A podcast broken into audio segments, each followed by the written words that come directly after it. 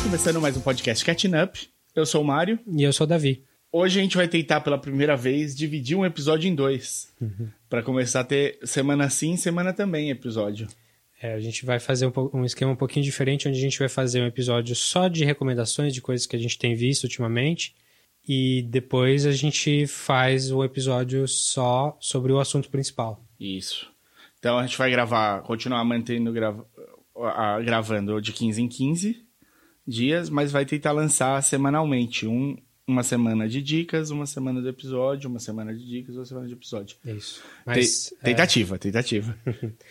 mas para você que nunca, nunca ouviu antes, o nosso podcast aqui no Catching Up, a gente geralmente escolhe um assunto em, em que geralmente um, um conhece um pouquinho mais do que o outro e tenta se inteirar ah, juntos aqui sobre, pode ser um filme, pode ser uma série, pode ser alguma coisa da cultura pop que está Bombando. que está em evidência aí. Então, hoje a gente vai só dar as recomendações da, das últimas semanas aí que a gente assistiu, coisas novas e não tão novas aí que a gente, que a gente viu. E mais pra frente a gente vai soltar o episódio com o tema principal.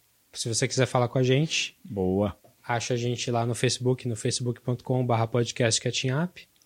Ou manda um e-mail pra gente no podcastcatchingup.gmail.com. Ou vai direto no Twitter, onde eu sou arroba dedonato. Eu sou arroba o desinformante. Isso aí. Então, o que, que você tem visto aí? Bom, eu primeiro eu vou falar de cinema dos últimos dois filmes que eu fui ver. Um é uma dica não vá ver e outra é uma dica vá ver que é divertido. Não tenho zero, zero problemas com o outro. Vai lá. O X-Men Dark Phoenix, Vixe. não vá ver. Uma bomba, tava, eles seguraram ali mesmo. Tem momentos que dá pra se divertir? Tem. Acho que qualquer filme que tem um noturno, você vai se divertir de alguma maneira. Agora, Quem que é o autor que faz o... é um, é um molequinho, eu não lembro também. Ele É- já tava nos últimos. Ele, ele fez o, o Apocalipse. Ele tá do Apocalipse pra esse. Mas é uma equipe que não é mais aquela equipe super coesa. Ela já mudou um pouco pro Dias do Futuro do Passado. E no Apocalipse já virou uma zona. Então, nessa daqui ficou mais ainda. Porque você tem a tempestade, mas a tempestade entra e sai da trama, não fica muito fixa. A mística é- volta a ter um papel importante. Não é Já- a cagada dessa. Sim, é, A Jennifer Lawrence entrar estragou a franquia, praticamente. Não sozinha, mas. É, não, é que ela. A Jennifer, você pega uma atriz que estoura, como a Jennifer Lawrence estourou, e não era uma aposta difícil de fazer, já que o primeiro filme sério dela, ela concorreu ao Oscar, então Sim. era uma chance bem improvável de que ela fosse crescer. E põe ela num papel que é complicado de você manter na trama. A Sim. Mística não é um personagem. Ela não é um X-Men nos quadrinhos. Quando ela não é uma vilã, ela é uma coadjuvante dos X-Men. Isso, então é complicado. E ela é protagonista, né? E nesse filme eles já fazem uma cagada de cara, assim. Eu não vou nem estragar pra vocês, porque é os primeiros 10 minutos.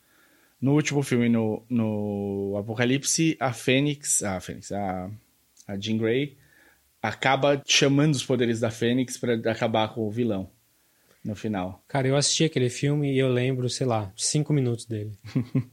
Tão é bastante, que é bastante já. E nesse filme ela começa, depois dessa briga com o Apocalipse, indo pro espaço e pegando os poderes da Fênix. Então, é tipo. Pulou uma parte. É, eles, tipo, eles refizeram o que eles tinham feito. Tipo, ela já demonstrou os poderes no último. Aí nesse eles. Olha aqui, ó. Então agora a gente põe ela no espaço e ela pega de novo. Tem um erro de continuidade aí e, e, tipo. Tudo bem, Dani. Se fosse esse o problema do filme, tava resolvido, porque isso acontece realmente nos primeiros 5, 10 minutos, acabou. O filme ele tem outros problemas, ele tem. Coloca no, no passageiro ali o. O, o, o Magneto, o Xavier, põe todo mundo no, no segunda posição. O filme é em cima da Jean Grey, mas ela não tem o, a carisma e a força que precisava para segurar o filme sozinha. Agora, o outro filme, que eu me diverti muito sem saber que eu ia me divertir, é o Aladdin, o Vixe. live action. É, Não vi o filme, eu não tinha visto a animação. Não, Ainda? é. Eu pulei os anos 90 da Disney. A minha namorada tá tentando me fazer é, acertar esse daí, então pulei uma década, né? Pô, mas são poucos. São, mas mesmo assim. Porque seria Bela e a Fera, Aladdin, Rei Leão. Aí se você quiser, você continua com Pocahontas, E Hércules e Mulan. Hércules, Mulan. e Tarzan. Praticamente acaba aí. Tem mais uns dois, mas não, não É. conta. Então, esses daí foram os que eu não vi. É, não, E olha que eu sei a trilha sonora do Tarzan inteira, by heart. Phil Collins, né? É, É de Mota. é de moto no Brasil. Mas o Aladdin eu não vi. E eu sei que o Robin Williams, como gênio, dá show. É, o Aladdin e o Rei Leão são os melhores, assim, acho que é meio que indisputável, assim, é indiscutível. É, Eu adoro os dois muito. É, então eu vou. Eu chego no Rei Leão, eu chego lá. Mas aí fui ver. E a melhor parte de tudo é que eu não tinha o gênio do Robin Williams pra comparar o Will Smith. Sim. Então, pra mim, o Will Smith fez um trabalho super divertido. Ficou muito legal no filme. Funciona super bem. É, humanizaram o, o- o gênio bastante. E aí. Porque não é desenho mais, né? Então, fazer todos os absurdos que fazia, ele faz um bom pedaço de absurdo, mas acho que fica mais. ficou mais interessante. Mas principalmente eles empoderaram um pouco a Jasmine. né? Isso muda a história. Muda bem. Aí fica bem interessante, assim, tipo. Parece que só tem uma música a mais que não tem no, no desenho e é a Isso, música dela. É a dela, é uma música muito boa. A menina canta que é ridículo, cara. É... O moleque, ele toma um pau. Ele começa. Tem uma música que eles cantam juntos, que é a música mais famosa lá do filme e tal. A Whole New World. Ah, é. A whole new world. E o. E o moleque começa a cantar, e você fala: esse cara tá se esganiçando um pouco. Vai ficar ruim. E aí a mina entra, você esquece. Você esquece do Ah, tá cara. tocando na rádio essa música, vi. Não, ela, é- ela canta muito. Ela é a Pink Power Ranger do filme novo dos Power Rangers. e ela fez várias coisas. Eu vi ela em outra. Ah, ela fazia aquela série, série Terra Nova. Que você não viu com certeza. É uma que era produção do, do Spielberg. Spielberg. Eu fui assistir por causa disso. Acho que eu vi o primeiro episódio. É, é, os humanos voltam no tempo, acho, e começam a montar. Nossa, mas isso faz o quê? Oito anos, nove anos. É, por aí. Ela, ela é velha assim? Ela era, ela era filha, né? Era, aquele, Ah, era meio criança. criança. é. Era tipo. Teen. Então você gostou do Aladdin? Ah, gostei, gostei. Vamos assistir na boa. E é o filme que fez mais dinheiro na carreira do Will Smith. Putz. Você acredita? É. Pen- ó, pensa aí, tem filme pra caramba que esse cara fez que é bom e que fez dinheiro pra caramba. Pega Man in Black, Sim. só pra começar, tipo. Ele tá em um milhão de superproduções. O Aladdin foi o que mais fez dinheiro da carreira dele. É, inflação também, né? Eu não tenho a menor vontade de ver nenhum desses remakes da Disney. Nenhum. Não vi, não vi Você não vai ver o live action do Rei Leão? Não vou ver o live action. É Live action do seu cu, live action. O live action do Rei Leão acaba em três cenas, né? Ele come todos os amiguinhos e acabou o filme. A animação 3D do Rei Leão, não, não, não, não tenho vontade de ver. Não vou dizer que nunca vou assistir, mas não tenho vontade. Não, vi, É, Não, diga vi- que você nunca vai assistir porque você tem dois filhos pequenos. É, é, pois é. Aliás, falando nisso, a minha primeira dica que, enfim, também vai nessa linha aí, que é o Toy Story 4. Na onda dos filmes de bonecos que ganham vida. É, na onda de filhos, é, foi o primeiro filme que eu levei o Daniel, meu filho mais velho, pra assistir. Primeiro filme da vida dele. assim, no cinema. Que ele também não, não fica muito tempo. ah, não, não tem atenção pra para filme ainda. Muito. Mas ele gostou. é, ele segurou o filme inteiro. E eu também gostei bastante. Chorou?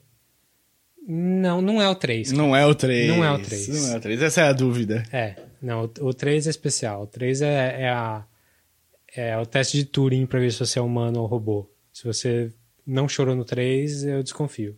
É. Reptiliano no mínimo. É. Mas é, é uma boa história, assim, ela meio, ela meio que se divide em, não em du- em duas partes, mas ela vai por dois caminhos.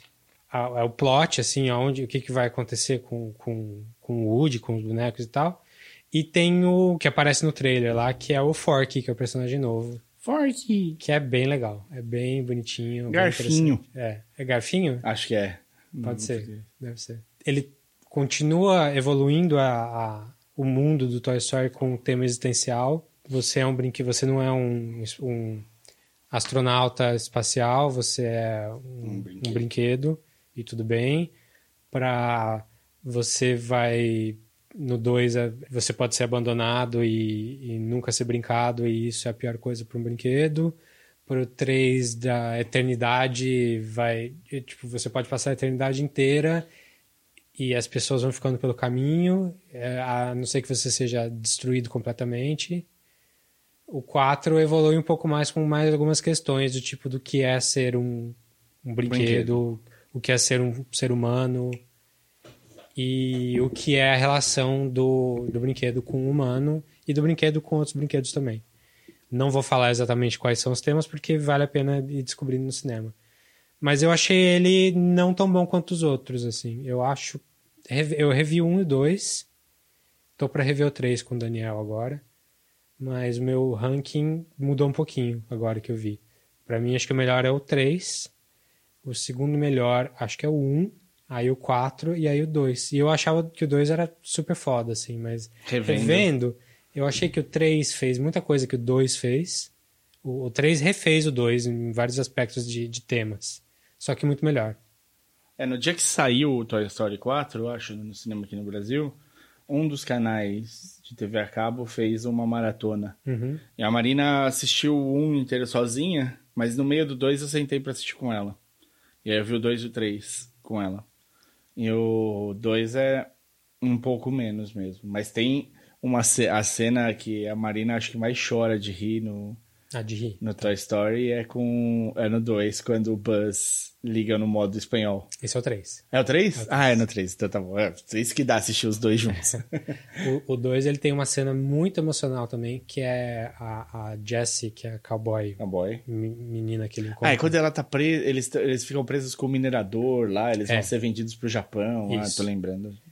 o, é o, o Newman do Seinfeld é, rouba o, o Woody pra fazer coleção e mandar pro Japão. Sim.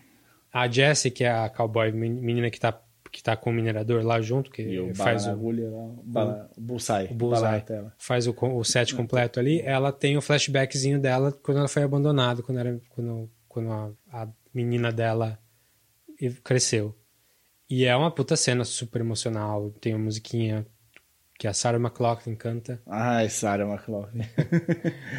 É, e é um dos pontos altos da série, assim, é muito boa mesmo. Mas. E o 2 é legal porque ele introduz essas ideias todas, né? Muita coisa diferente, mu- é, expande muito um. Sim. O 1 um é, um, é um filme fechadinho ali na história dos dois, tem. Ele explora alguns temas, mas não é tão. É mais ação mesmo. É engraçado, né? Porque é, é, sabe, era, era um tiro no escuro deles, né? Total. Não, vixe, a Pixar história do sabia um- o que... A história do 1 um é gigantesca, assim, tem muita coisa por trás. A própria criação da Pixar antes, eles ficaram, tipo, 10 anos tentando fazer esse filme. Mas, enfim, acho que nem vale entrar, en- muito entrar... Não é como se tivesse um episódio especial sobre todos os filmes da Pixar desse podcast. Pois é, episódio com... Paulo Pássaro. Paulo, Paulo Pássaro, episódio número 28. Mas, en- enfim, o 2 o, o dois ele expande, o 3 aperfeiçoa, e o 4, ele salpica algumas ideias novas ali, assim. Ele, ele evolui um pouquinho mais, mas ele não é tão fodão quanto os outros, eu achei não. De qualquer maneira, é ótimo. Tá do meio pra cima dos filmes da Pixar. Ah, se ele fica acima do 2, ele já é um filme muito bom. Sim. É muita gente diz, eu também achava, até rever agora, que o 2 era até melhor que o 1. Um. Mas agora botando, botando na cabeça o ranking, eu achei que ele caiu um pouquinho. Mas enfim, vão ver, Toy Story 4 é bem bom mesmo. Já devem ter visto, porque, né? Filme da Disney. O que mais? Tem mais alguma coisa aí? Bom, acho que gente- eu vou comentar aqui só por cima, porque como a gente tem episódio especial 2 sobre Black Mirror, A gente já falou bastante Black Mirror no, no, no, no podcast. A gente já fez uma retrospectiva da série inteira. e eu sei que saiu faz tempo, mas o... A gente falou A do gente não- Bandersnatch. É, saiu faz um tempinho a, a nova temporada com três episódios, e acho que a gente não gravou nesse período, né? Não. Pra falar. E ontem eu acabei os três, eu só tinha visto o primeiro, você, fal- você jogou na minha cara. Pô, como é que você não viu os outros dois, cara? E aí? Eu acabei assistindo ontem mesmo. Legal. é. Eu gostei. Eu, eu tô vendo muita gente decepcionada, mas eu gostei. Acho que. Não, acho- não, a sensação é boa, não, não, não achei que eu perdi meu tempo, não. Só não é assim Black Mirror. Eu acho que continuou Black Mirror. Só teve. É, é o que eu tava falando pra você antes.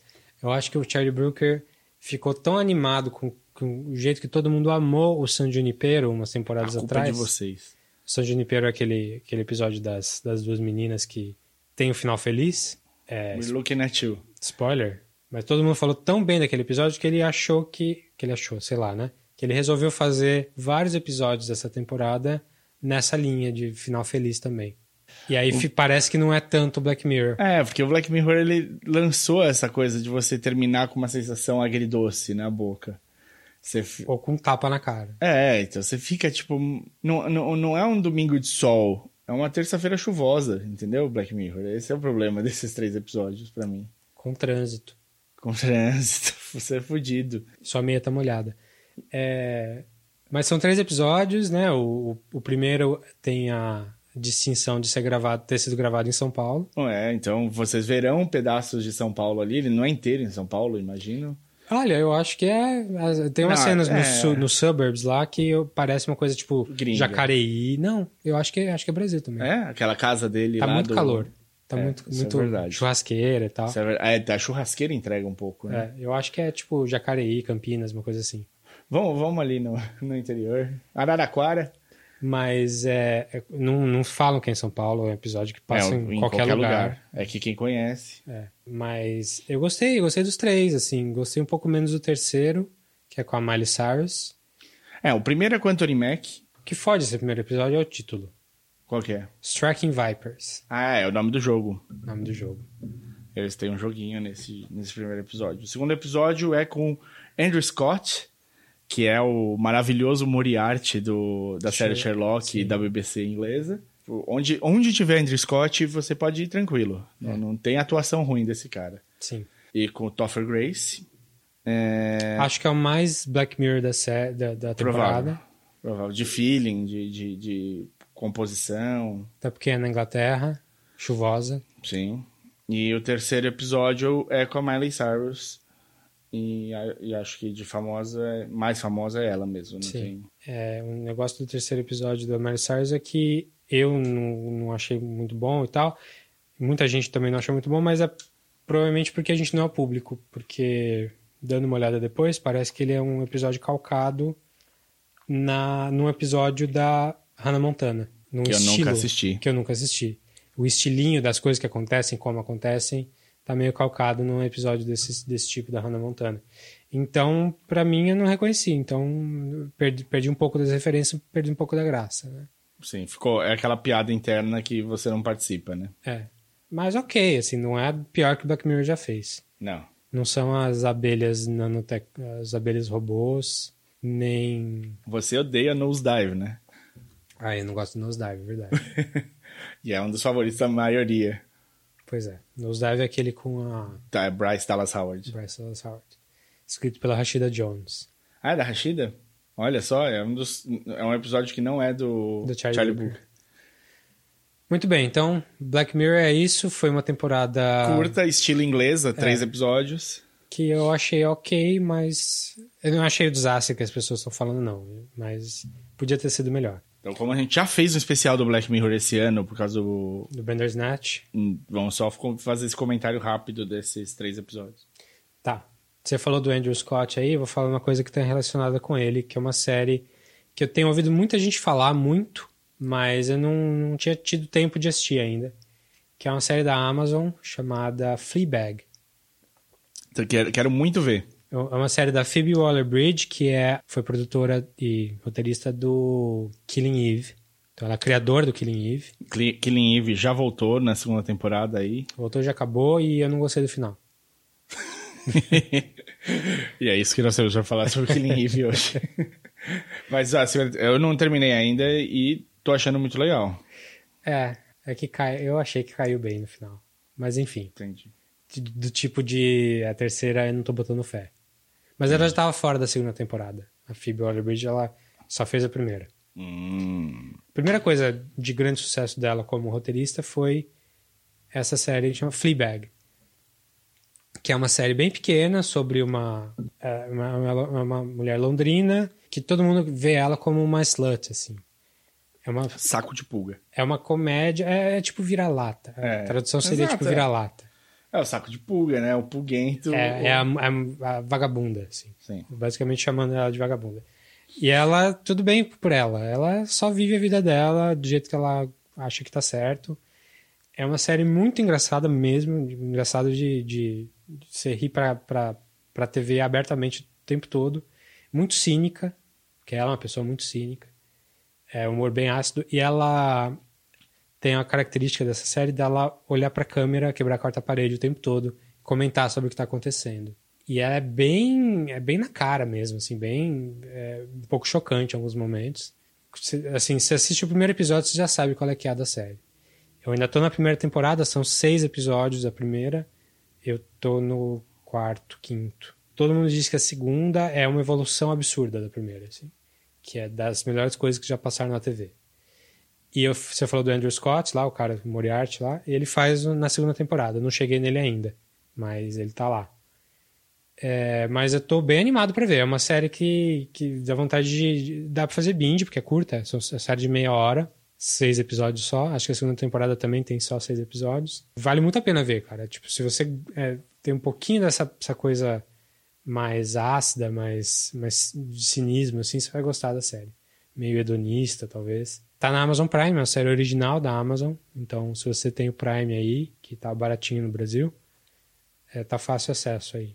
Só tem uma sacanagem que a Amazon ela separa, ela não bota séries tipo Fleabag, ela bota Fleabag segunda temporada. Aí não é a primeira, você tem que caçar e lá ficar procurando até achar a primeira temporada. Não junta tudo, é. Não, não, é uma pasta Fleabag com a primeira e a segunda. Super é, bizarro. É uma pasta segunda, uma pasta primeira. Mas recomendo demais. Eu vou aproveitar um ensejo primeano aí. Vou falar de uma série curta, uma minissérie seis, seis episódios, chamada Good Omens. Tô louco pra ver. Se você mora em São Paulo, você viu o pôster dessa série, porque a, foi maciço o lançamento dela aqui. Gastaram uma grana em marketing. Então, o Emicida fez uma música dentro desse marketing todo. O Neil Gaiman, que é um, um dos escritores do livro e é o showrunner da série, é, retweetou o Emicida, o Emicida ficou super feliz, tem todo um... É, o Good Homens é um livro dele com o Terry Pratchett, né? Foi um dos primeiros um, trabalhos mais, mais novos do, do, do é, Gaiman. O Gaiman, é, pra mim, novo, é, pra mim isso era o Gaiman entrando nos romances, né? O Gaiman saindo dos quadrinhos e entrando nos romances. Pra mim era isso. Eu não sei se ele tem algo antes. É um livro engraçado, com um humor britânico super marcado e eu achei, eu sempre coloquei na conta do Pratchett esse humor. É super divertido, leve de ler, leve, se ler super rápido sobre o nascimento do anticristo e como isso pode trazer uh, ao, ao, o apocalipse. Numa... Leve, super leve. Super leve, é um assunto, tipo... Tem quem sabe escrever isso de maneira pesada, sei lá. Tem um livro inteiro na Bíblia que é sobre esse pedaço, mas o. Mas na mão dos dois ficou engraçado. Não, é, é, é feito para ser engraçado, é o anticristo novinho, criança, e um anjo e um demônio que se juntam para tentar levar esse anticristo pro lado certo das coisas e não impedir o fim do mundo, porque eles gostam bastante da Terra no final. É um livro super cheio de Queen, e eles levam isso pra... Queen a banda. A banda, a banda. É, e eles levam isso pro, pra série. A série é, é, é engraçado. Eu vi o primeiro episódio e parece que eu vi a série inteira. Porque, como eu conheço o livro razoavelmente bem, e o primeiro episódio segue bastante no livro, eles têm, têm mudanças, sem dúvida, tem leveza, sutilezas que eles mudaram. São, tem, os, os tempos são outros, né? Um livro escrito nos anos 90 e uma série feita em 2019. É, você tem muita muita bagagem aí de coisas para você fazer pequenas alterações e tal, mas a sensação é que é como se você estivesse lendo o livro visualmente ali. E... É um caso raro onde o, o showrunner, o criador da série, é um, um autor do livro, né? É, é bem raro. E Mesmo no se... American Gods não é assim que acontece. Isso, salvo engano, se eu estiver falando besteira, me corrijam, mas eu acompanho o Twitter do New Gaiman, um escritor que eu gosto muito. Ele, esse foi um dos últimos pedidos do Pratchett antes de morrer para ele. Que ele fizesse, que ele fizesse a série. Que, que fosse ele que fizesse a série. Né? Isso. Né? Não que a série existisse. Que... É, não, e o, o Gamer era meio contra fazer a série no, no geral, assim. Ele achava que não ia ficar bom. Que não iam saber fazer, que não iam ter o, o humor que precisava ter. E aí o Pratchett, não, tem que ser você. Tem que ser você fazendo. Você tem de me prometer e o Gamer prometeu e ele cumpriu. E a série foi feita com um elenco super foda, né? Nossa. Tem... Michael Sheen, o David Tennant. Tem mais gente foda no, no, na série que eu não vou lembrar. Os dois, os dois principais já são bem legais, né? O Tennant você viu Doctor E- Who. No Doctor Who, ele é um, um dos doutores. Você viu ele como o Barty Crouch, no, o filho do, do, do Ministro da Magia no Harry Potter 4. Ah, é? Não sabia. É. E você viu ele no Jessica Jones como o Homem Púrpura lá, o... Ele é o vilão da primeira temporada. É, e que acompanha a Jessica pra sempre. E o Michael Sheen tá em mil outros lugares aí. Ele é um cara que você pode conhecer ele como Frost, no Frost Nixon. Sim. Você pode conhecer... Ele fez Master of Sex, que Sim, é... ele fez o Masters lá, o, É, o principal do Masters of Sex. ele é o cara principal. Então, o Michael, você já viu ele, com certeza. Enfim, então é, o Tennant faz um demônio e ele faz um anjo, é isso. Isso. Tô, E- tô bem afim de ver, só tô, tenho que tirar outras coisas da fila antes de começar. Tá. Então recomenda. Você viu tudo? Não. Não, viu o viu primeiro, mas eu só vendo o primeiro, eu já- co- co- segue um pouco o livro. É, eu posso dizer pra você que vale a pena. Tem a Frances McDormand, Ah, pô. ela é a narradora. que, que é uma série com narradora. Eu, tinha, eu não sabia que, que ela tava por causa disso. Muito bem. Good Omens, Amazon Prime. Amazon Prime. Uma, uma temporada só, seis episódios. Não tem continuação porque o livro é aquilo ali mesmo. Então é uma minissérie. É, também vou falar de um que eu só vi um, um episódio porque só saiu um episódio. Que é a volta do nosso querido Legion. Legion. Que é a série do Noah Hawley sobre o vilão dos X-Men, O filho do Xavier. filho do Xavier. É, Se ele é vilão ou se ele é herói, depende do seu É. ponto de vista. Na série, a gente não pode dizer o mesmo. É. Ou depende agora- do seu ponto bom, de vista. Enfim, se você não viu Legion ainda, veja. Ouça nosso episódio sobre Legion, que foi bem legal também. De caça, de caça. Essa É. não dá pra. As- uma das séries mais inventivas da TV, assim, criativa, é, é- é bem produzida, é- nunca é o que você espera. Cada episódio é diferente do que você acha que vai ser. Experimental pra caralho, né? É, Porra. e essa, esse, essa terceira temporada mantém, assim, mantém a, a, o- E é a última temporada. e a última temporada. Eles vão fazer um salseiro, cara. Eu não quero nem ver como é, É. que vai acabar isso. A temporada já começa focando em outro personagem, você não sabe de onde que veio, depois você vê que ele existe no, no mundo Marvel, só que é, é um homem, não é uma mulher, no caso uma mulher. Tá legal, não dá pra dizer ainda se vai ser uma boa temporada, mas tá prometendo. Então, dica rapidinha aí, Legion do FX. Se você não consegue assistir no FX, dê seus pulos aí que vale a pena ver. Onde você pode dar seus pulos também. E que é bem melhor do que tava esperando. Também não vi muito. Vi o primeiro de cada um. Quero acabar. Um, um eu acho que já foi cancelado, infelizmente. Mas a outra tem, deve ter sido renovadíssima.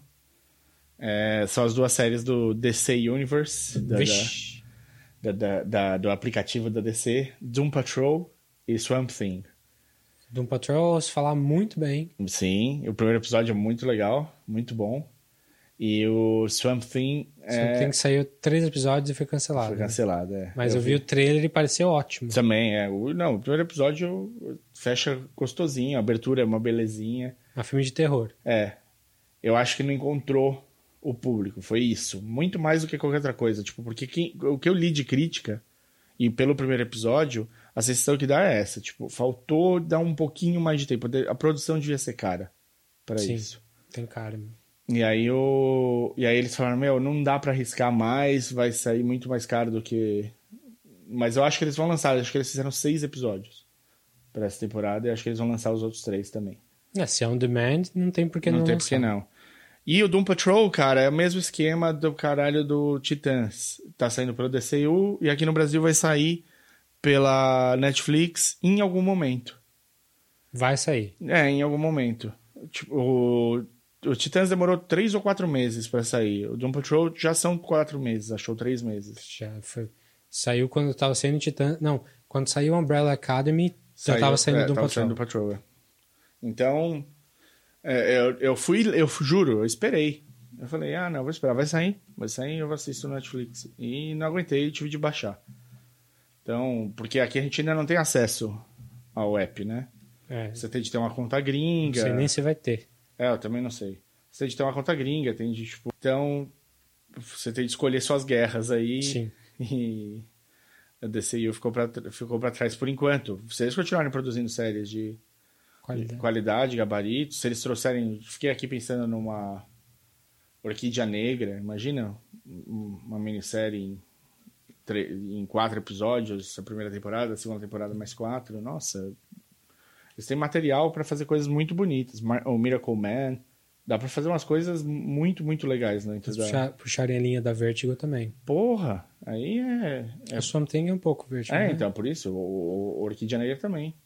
O Miracle Man não era, mas com o Alan Moore virou, né? Porque o- é o Alan Moore. Então você tem um.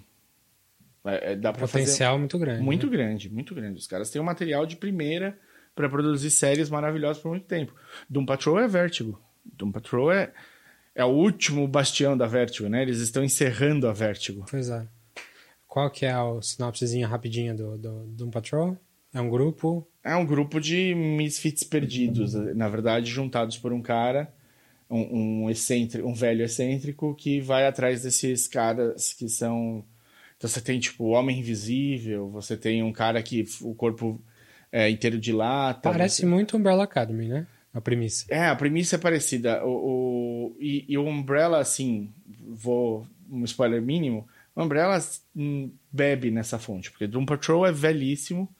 Ele teve um período maravilhoso escrito pelo Grant Morrison. Maravilhoso. E hoje em dia o Doom Patrol é escrito por um cara que tem um pouco a ver com o Umbrella Academy, chama Gerard Way. É, É o próprio criador do Umbrella Academy. Então, o. que é o cara da banda. É, o, o cara do My Chemical Romance, o vocalista do My Chemical. O Umbrella Academy é desenhado pelo, pelo, Brasileiro. pelo Bá, pelo Gabriel Bá. Não lembro qual dos dois. Eu acho que é o Bá. E o, mas é um dos gêmeos brasileiros que são super famosos. Os dois trabalharam por muito tempo para títulos ligados a Vertigo. É, o Day Tripper deles saiu pela Vertigo, não saiu? Não sei. Mas Acho o que é. Tripper é 100% deles. né? 100% deles. E é um puta, Ótimo. puta, puta livro. Puta, co- comprem sem medo.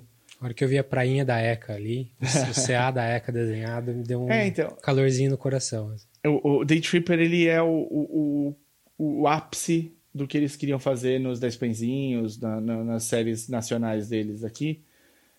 Que eles passavam a- o, o dia a dia deles, né, no, no, no que eles escreviam. Então eles usaram muito do, do que eles conheciam de São Paulo no Day Tripper. E aí tem esse Tem um pedacinho da USP ali. da USP na- no meio.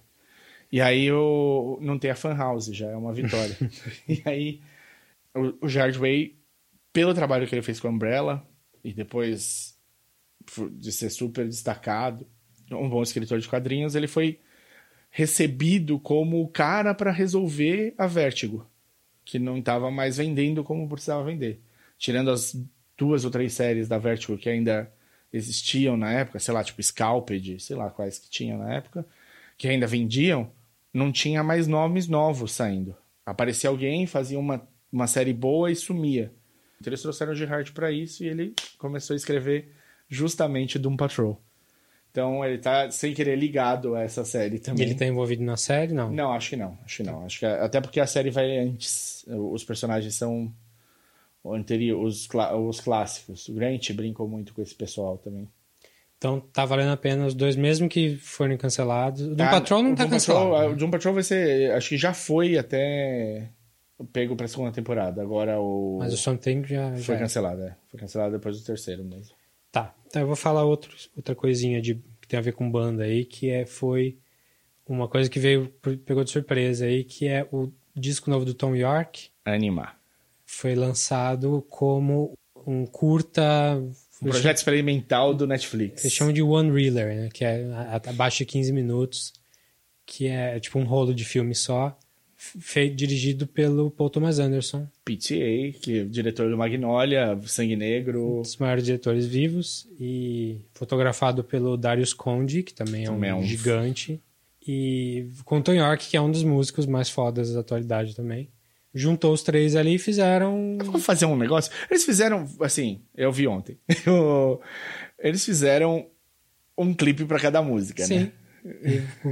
Grudaram um no outro e é isso, deu, deu 15 minutos Eu fiquei muito feliz de ver o Paul Thomas Anderson trabalhando de novo com videoclipe. com, e, e com sequências dançadas super encaixadas, né? Tipo, me- milimetricamente calculadas, porque isso, eu, eu vi lá no Paper Bag, né, que ele fez da Fiona Apple, e ele traz pra... Sim.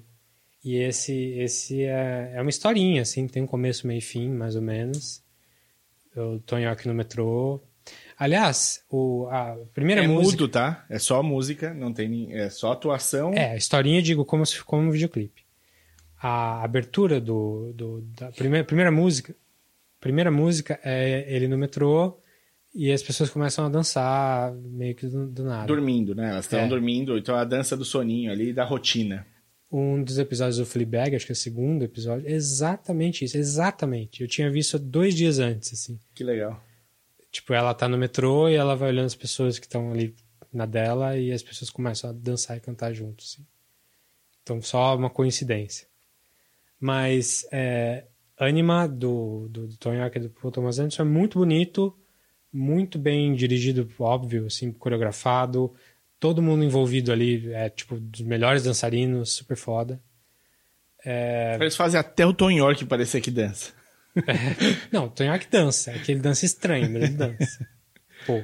Mas, enfim, é curtinho. Veja com volume alto. Se você gosta um pouco do Tony Hawk, não preciso nem falar, mas... É, Eu vou falar, eu vou falar, esse álbum vai ser bom.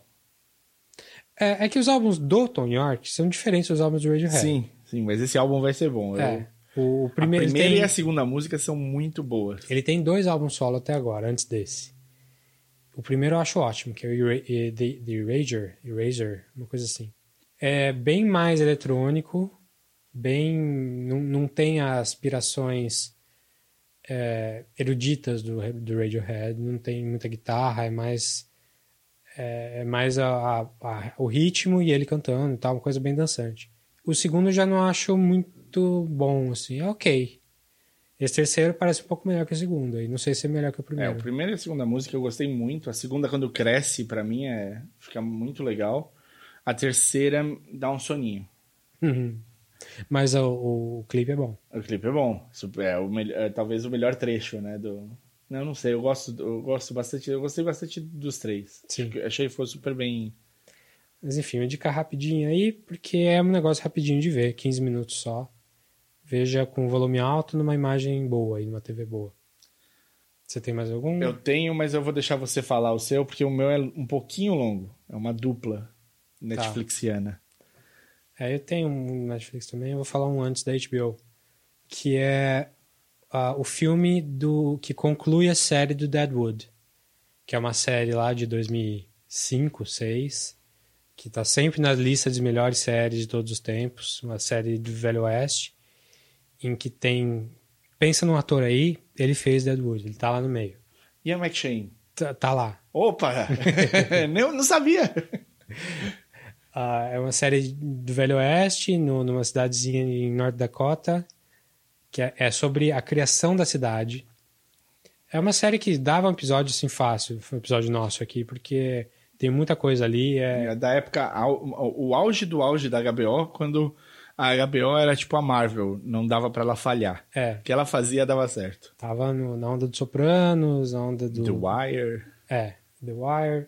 Mas é uma série que tá sempre nesse, nesse topo, assim, de melhores séries do mundo, porque o criador dela é um cara chamado David Milch, que é um cara que vem de TV há, desde os anos 80, só que ele é um cara super estranho, super erudito. O, o texto dele, todo mundo compara muito com Shakespeare, assim, compara não, né, mas diz que o texto dele é meio que shak- shakespeariano.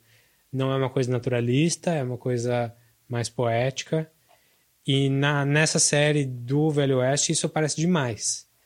É, as pessoas falam e hum, se você não, não tiver legenda ali, hum, mesmo pelo menos que seja em inglês, você não vai entender. Eu, eu falo bem inglês e eu não entendo se não tiver legenda ali embaixo. Que é uma, coisa muito erudita, muito... É pior do que o, o português dos 1800, assim, é mais rebuscado. Só que é para as pessoas falarem de coisas do nada, assim, pessoa tipo, vai lá, pega uma bebida para mim no bar e o cara fala, faz um floreio, assim, para falar. E é muito palavrão, é série notória pelos palavrões, assim. Cada, cada quatro palavras, cinco são fuck. Mas é o funk do, de 1600. Não, é o inglês. fuck mesmo. Mas é uma série super legal, muito boa mesmo. E a série acabou meio bruscamente. Ela acabou em três temporadas. E quando ela acabou, eles não sabiam que ela tinha acabado. Eles estavam pensando na quarta, mas não rolou. E continua não rolando, mesmo quando tinham dinheiro, porque o elenco foi, ficou tão grande e gente tão importante começou a crescer. A Anna Gunn foi fazer o Breaking Bad, foi fazer a Skyler do Breaking Bad. O Ian McShane foi fazer os Piratas do Caribe, que ele fez um monte lá. Depois ele foi fazer o, Good, o, o, o American Gods American agora. Gods, né? é. Sim. O, enfim, é, os caras não tinham agenda para fazer o filme. Porque ninguém não ia conseguir juntar aquela galera. E é uma série super cara já, então é, não, não rolava. Tinham sempre os rumores de que ia rolar e não rolava. E aí finalmente rolou um filme, juntou lá uma galera. Tem gente que morreu, de verdade, né? Não teve como juntar. E a série se pa... e o filme se passa 10 anos depois, exatamente como, como é na vida real. É um filme é, é muito fanservice assim, muito tipo, ah, você queria ver esse personagem de novo, então toma ele aqui. Dá pra sentir isso muito no começo, mas ao mesmo tempo é uma boa conclusão da série, é um bom é um bom episódio da série, um episódio longo assim, um filme de duas horas. Como é que eu não lembrava do Timothy Elefante com o bigodão, mano? Timothy Olyphant é, é o- praticamente É o o principal, principal, é. É. junto com o Ian McShane, assim. Eu não lembrava dele de bigodão, então. É. E tem quase todo mundo de volta aí, menos os que morreram. E se você é fã da série, corre, porque é, é tipo o final da série. É, não vai mais ter, acho muito difícil. Mas vale bem a pena. E se você gosta, se você não gosta, vai ver. a- se você não conhece, vai ver a série, porque vale a pena mesmo. São três temporadas de, de, do melhor material que você tem desse tipo de coisa aí na HBO. Então é Deadwood e o Deadwood chama Deadwood, e o filme chama Deadwood the Movie, que é o final aí. Quando que saiu o Deadwood the Movie? Faz um mês mais ou menos. É bem recente. Nossa. Eu, eu sabia que eles iam fazer, mas eu sabia que eles iam fazer. Eu não sabia que já tinha feito e estava no ar. É, teve, teve a questão que o, o criador, o David Milch, foi diagnosticado com algum tipo de Alzheimer agora, enquanto ele estava fazendo, assim. Nossa. É, tipo, ele foi notando né, as coisas enquanto ele estava fazendo. Então, pra, provavelmente vai ser a última coisa que ele vai fazer. E como o cara é um gigante, assim, isso vai ficar como legado dele. Que foda. O cara é bem, bem bom mesmo. Bom, minha última então, dupla. Saíram, saíram dois documentários na Netflix. Eu não sei se saiu ao mesmo tempo, se saiu um antes ou depois. Eu não sei como é que foi a ordem. Um chama Democracia em Vertigem, brasileiro, da Petra, não sei das quantas. Petra Costa. É essa aí. E o outro chama Knock Down the House. Os dois são ligados diretamente à política atual, um brasileira e outra americana. Um do, no cenário político maior, né? A Petra não está falando da, dos, do- de quem foi eleito para Senado, não está falando de quem foi eleito para deputado, ela está falando dos presidentes do Brasil. E o outro ligado a justamente o- o- os small houses ali americanos, a O, o Congresso, né? Ah. Congresso, Congresso não, a Câmara dos Câmara Deputados. de Deputado, das eleições de 2018 da Câmara. Eu vou falar bem pouco para não, não pesar muito sobre nenhum dos dois temas. A Democracia em Vertigem eu achei engraçado. Eu vi quem achou que era quase. Engraçado? É, não, achei engraçado porque eu vi quem achou que era praticamente uma fanfic. É, é complicado porque ela não esconde a. Ela não é neutra, a documentarista. Ela tá ali pondo, segundo a perspectiva dela, a vivência dela, o que estava acontecendo no país, na, do, de 2010, sei lá, 2008 para cá, acelerando, obviamente, acumulando fatos, é, mais fatos relevantes conforme o tempo vai passando. Então, no começo, menos coisas, mais por cima e fofo. E aí caindo cada vez mais para a quantidade de coisas acontecendo conforme vai chegando perto de 2014, 15, 16. Esse é o principal momento. E ela chega até 2018, mas esse é o desenlace, é o fim do, do, do documentário. Ela não se aprofunda nesse pedaço.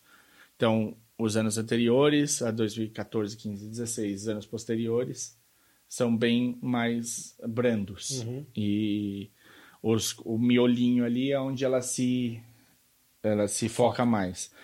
Tanto é que ela não se foca tanto, por exemplo, nas manifestações de 2013. Essas não, não, não são exatamente o que ela está procurando mostrar. Então ela pincela só. Você acha que isso foi um erro? Ah, eu, eu, eu acho que tem muita coisa ali que a gente precisa entender do controle. Porque no final das contas, a gente é população.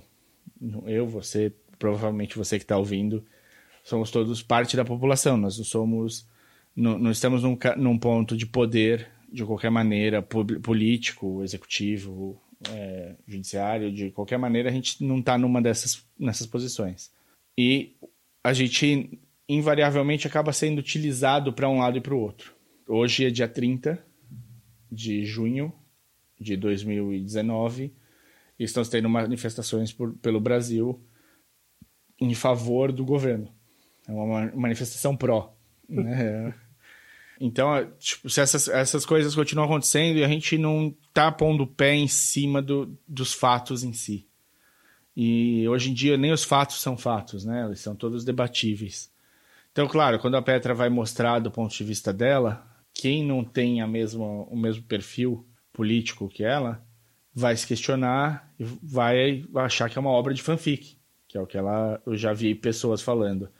Mas é engraçado, é engraçado. Eu acho que a frase talvez mais contundente que talvez a gente pudesse explorar e, e, e pegar as pessoas e fazer elas pensarem sobre o que a situação do país hoje é a Dilma no carro em 2016. Ela tá filmando. Essa acho que é o principal, o mais legal de tudo, porque a Petra ela vai faz vários comparativos. A mãe dela cresceu na mesma cidade que a Dilma, estudou nos mesmos colégios que a Dilma, sempre dois ou três anos depois que a Dilma. Foi guerrilheira. Foi guerrilheira, foi presa no mesmo presídio que a Dilma foi, foi presa, foi torturada.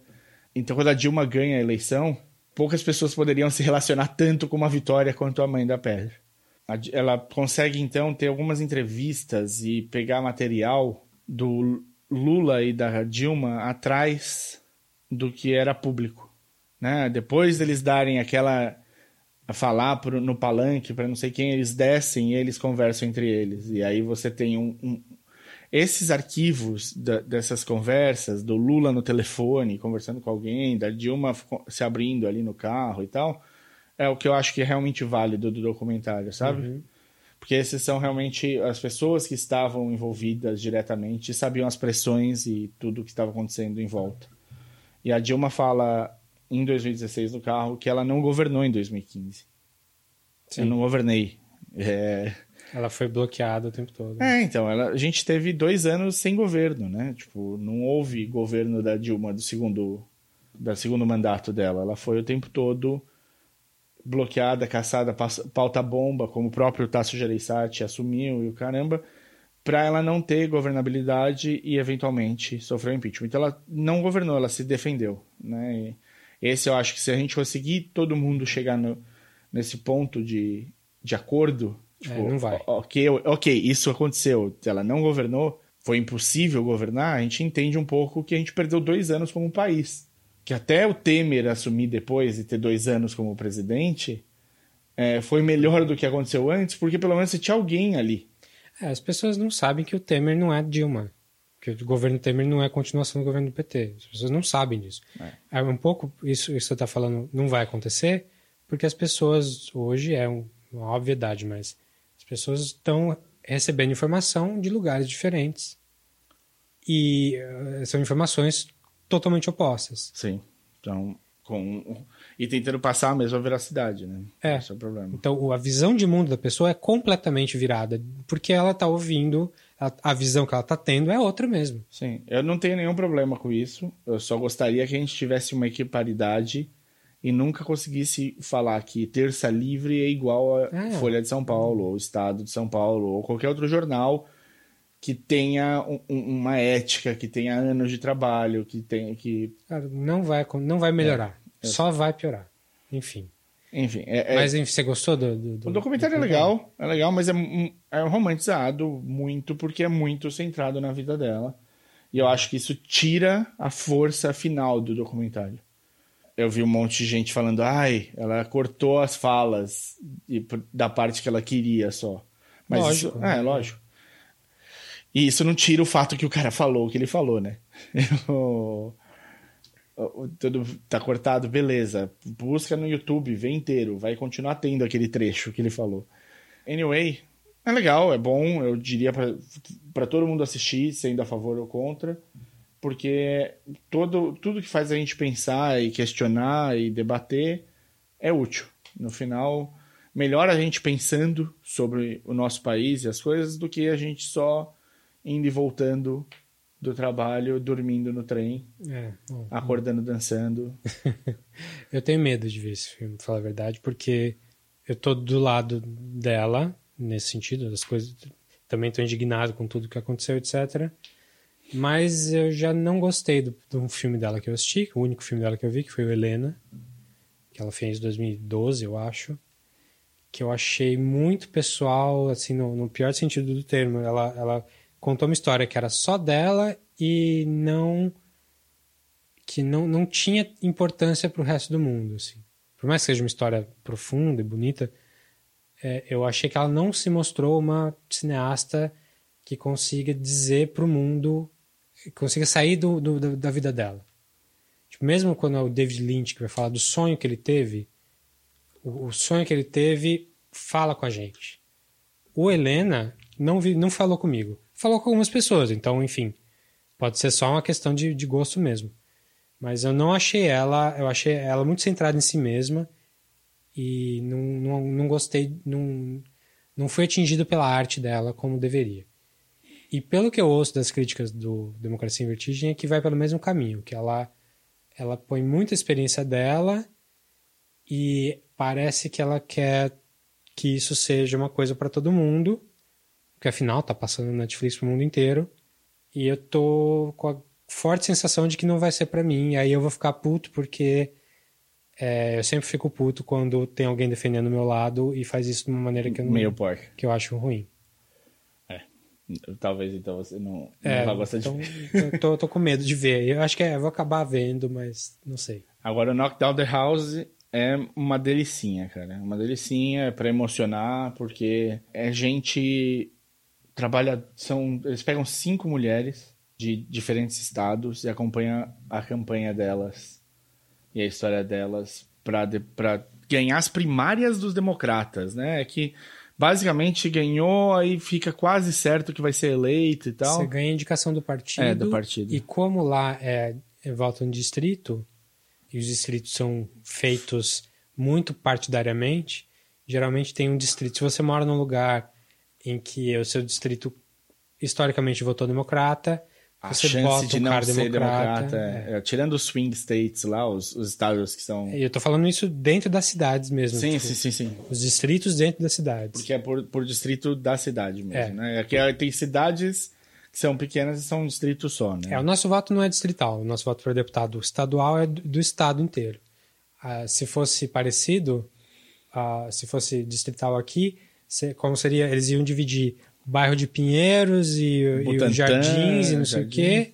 E isso vai ser, vai ser o deputado que vai ser só desse pedaço.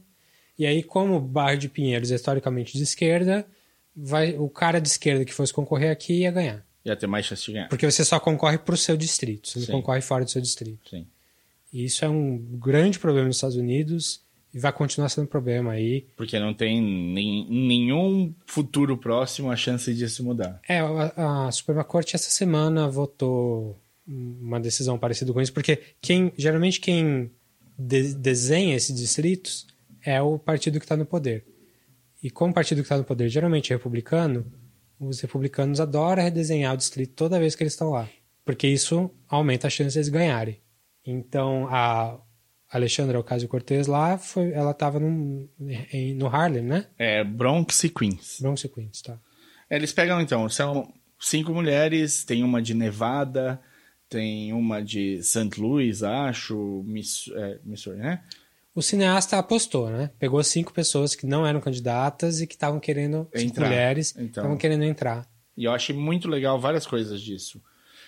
As histórias das cinco já são por si só pesadíssimas, diferentes. Tem uma que é filha de minerador, que era de uma cidade que chama Coal City. Aí se a gente zoa a DC, com os nomes de cidade, eles não fazem sem querer. E essa cidade, a Coal City, tipo, um número, um sem número de pessoas tem câncer na cidade, é bizarro e continua sendo normal. E aí vem o Trump falando que vai aumentar o, o, o carvão e, e, tudo mais. Aí tem uma outra que é de Nevada, que é mãe solteira, e a filha morre. Putz. E o negócio é esse, né? São as primárias, elas estão indo contra, essas mulheres estão indo contra pessoas que estão no cargo há muito tempo e que são muito fortes e que têm muito dinheiro. E elas têm porra nenhuma de dinheiro. Então você vê, tipo, uma delas ligando e falando com caras que já tinham doado para elas antes e falando, meu, 50 dólares ajuda, cara. O que você conseguir? Aí, tipo, um casal fala, não, a gente vai doar, a gente vai doar 100 dólares. Elas, meu, você fez meu dia, você salvou a gente aqui. A própria mulher ligando, sabe? Sim. E aí tem Alexandre Ocasio-Cortez. E Alexandre é um caso à parte. Não só pelo... É, obviamente um caso à parte, porque você vê ela atuando hoje em dia. Atuando como deputada. Como deputada, e você entende quão bem preparada, quanto ela se prepara antes de cada coisa. E esse é o pau mal que ela dá nos políticos. Ela é preparada, ela lê. Ela tem um staff que prepara o material para ela, ela não chega num lugar sem saber do que ela vai falar. Então, tipo, ela não e nesse filme, que foi um ano antes, ela estava atendendo no bar lá. Ex exatamente. Ela é formada, mas ela era bartender, garçonete de um bar, sei lá, onde, talvez no Queens mesmo, ou no, no Bronx mesmo, perdão. E ela fala, explica bem a situação. Ela, tipo, quem põe o nome dela para ser uma possível irmão dela, o Gabriel Ocasio Cortez. Ela mostra que, tipo, o cara que vai ser eleito é, é, é, o deputado há 14 anos por esse distrito. Essa é a primeira vez em 14 anos que vai ter uma primária. E aí você descobre, ele é branco, senhor de idade, olhos azuis. E, no fundo, tipo, em todas as cenas que eu vi com o cara, ele não é uma pessoa ruim. Ele só é uma pessoa que sentou em cima da de tudo que tinham preparado para ele. E não fez mais o trabalho, não foi além. Ele deixou de ir além. Chama Joe Crowley, o cara. E pior, ele nem mora no Queen. Ele mora na Virgínia. E o cara, eles, os democratas acharam um loophole na regra. Ele ter uma casa lá. Isso, eles acharam um loophole na regra e ele foi indicado direto. Ele nem ganhou a primária dele quando ele foi, virou deputado. Hoje em dia, ele é considerado o quarto era considerado o quarto democrata mais forte dos democratas no, na Câmara. Ele era o cara e aí, tipo, ela vai mostrando como ela vai crescendo e aonde, tipo, a coisa ganha. Ela batendo de porta em porta. E é muito louco, porque, tipo, você vê ela durante o dia inteiro batendo em porta em porta, conversando, vendo se consegue ganhar algum dinheiro para a campanha, explicando, ganhando as assinaturas para poder se inscrever. Você precisa. E ela falou assim: é um sistema tão bizarro que você precisa de 1.250 assinaturas para poder se inscrever como candidata. É, isso dentro do partido. Para você dentro votar para o partido, você tem que ser inscrito no partido. Isso, mas para você ser candidata pelo partido, você precisa ter 1.250 assinaturas. Só que qualquer coisa tira a assinatura. Se ele vê, ah, não, isso aqui tá mal escrito, a pessoa pôs um número que eu não consigo ler, tirou a assinatura. Então ela, ela falou, a gente precisa conseguir 10 mil assinaturas para tipo, garantir que não, não tem como derrubarem a sua, a sua, não ser impugnada a sua candidatura. E aí o, segue então essas cinco mulheres, e a Alexandre acaba sendo esse caso maior. Ah, é, o que eu ia falar é, você vê ela coletando assinatura, batendo na porta, sei lá, dá cinco e pouco da tarde, ela tá no bar, enchendo o negócio de gelo. Você fala, mano, essa mina ralou. Ela ralou. E aí, tipo, ela vai. Você vai vendo ela em debate e, e o caralho, todos os lugares que ela aparece, ela tá preparada. Ela sabe como falar, ela sabe o que falar. E isso vem desde lá, então. Tipo, ela tem uma equipe que realmente faz a diferença para ela aí. E aí vale, vale a pena. São cinco mulheres, você vai acompanhar até o dia da eleição de cada uma delas para ver se elas ganham a primária para ser indicada pelo partido. Ia ser um filme interessante, ok, mas como ela ganhou, virou Ai. o cara, tipo, deu muita sorte. Muita sorte, muita sorte. E, e... ela não só ganhou, como ela é um fenômeno, né? É, ela é super carismática, ela é super e, e se esse filme, esse documentário não fizer você querer levantar a, bunda gorda da cadeira e fazer alguma coisa diferente, querer atuar de alguma maneira para o mundo melhor, eu não sei o que vai. é isso aí. Eu tenho mais uma coisinha para falar só para fechar, e é um que talvez a gente vá fazer um episódio sobre logo, que é um, um, dos, glan- um dos grandes blind spots pra mim aí, umas da- das coisas que eu não tinha acabado de ver, embora tivesse começado na época, que é o anime Neon Genesis Evangelion, ou Evangelion, aí tem gente que fala Evangelion. Siki Que- Siki, que você nunca terminou de ver. Pois é, não tinha. te- É, assim, eu sou bem dessa época, ser adolescente bem quando saiu. E tenho amigos que adoravam e tal. Mas por acaso não vi, não tive, sei lá, o VHS não chegou pra mim. O que passava na manchete eu assistia. Eu cheguei a alugar alguns animes VHS, mas esse por acaso não. Não, não, esse era só por fansub mesmo. Era um É. esquema meio. Isso 95. É, era Então, bem tinha difícil. que ser o VHS Era mesmo. bem difícil, era bem difícil. Mas enfim, não vi na época, mas eu sabia da fama, conhecia. Eu, eu dei muita sorte nessa parte de anime, porque eu tenho um amigo que por. Morou no Japão. Não, que por muito tempo foi o cara nas Américas que tinha mais anime baixado. Hum. Tinha 4 teras e não sei quanto. É um absurdo qualquer de, disso. E antes dele conseguir baixar, antes, em 95, ele comprava tudo da BAC lá da, da- do fansub. E aí o Evangelion chegou cedo pra mim. Sim. Chegou rápido. Mas é, é um anime super influente, super importante tal. Então, enfim, não, não vi na época e fui baixar pra ver há, sei lá, vários anos. E tava lá no meu HD e eu comecei a ver, mas eu não acabei. Tinha visto, sei lá, seis, sete episódios só. Só que agora a Netflix pegou e lançou tudo. E lançou tudo com a tradução nova, com legendagem Remaster? nova. Remaster. Lança... Assim, remaster não, mas tá em HD. Não, não é não é SD mais. Eu digo que não é remaster porque ele tá no formato 4x3, bonitinho, como deve ser, só que em alta definição. Melhor, melhor impossível, é isso que tem que ser. É, acho que melhor só se eles tivessem conseguido os direitos da música Fly Me to the Moon que tem nos créditos. Putz, isso é a maior dor no coração. Ah, tudo bem.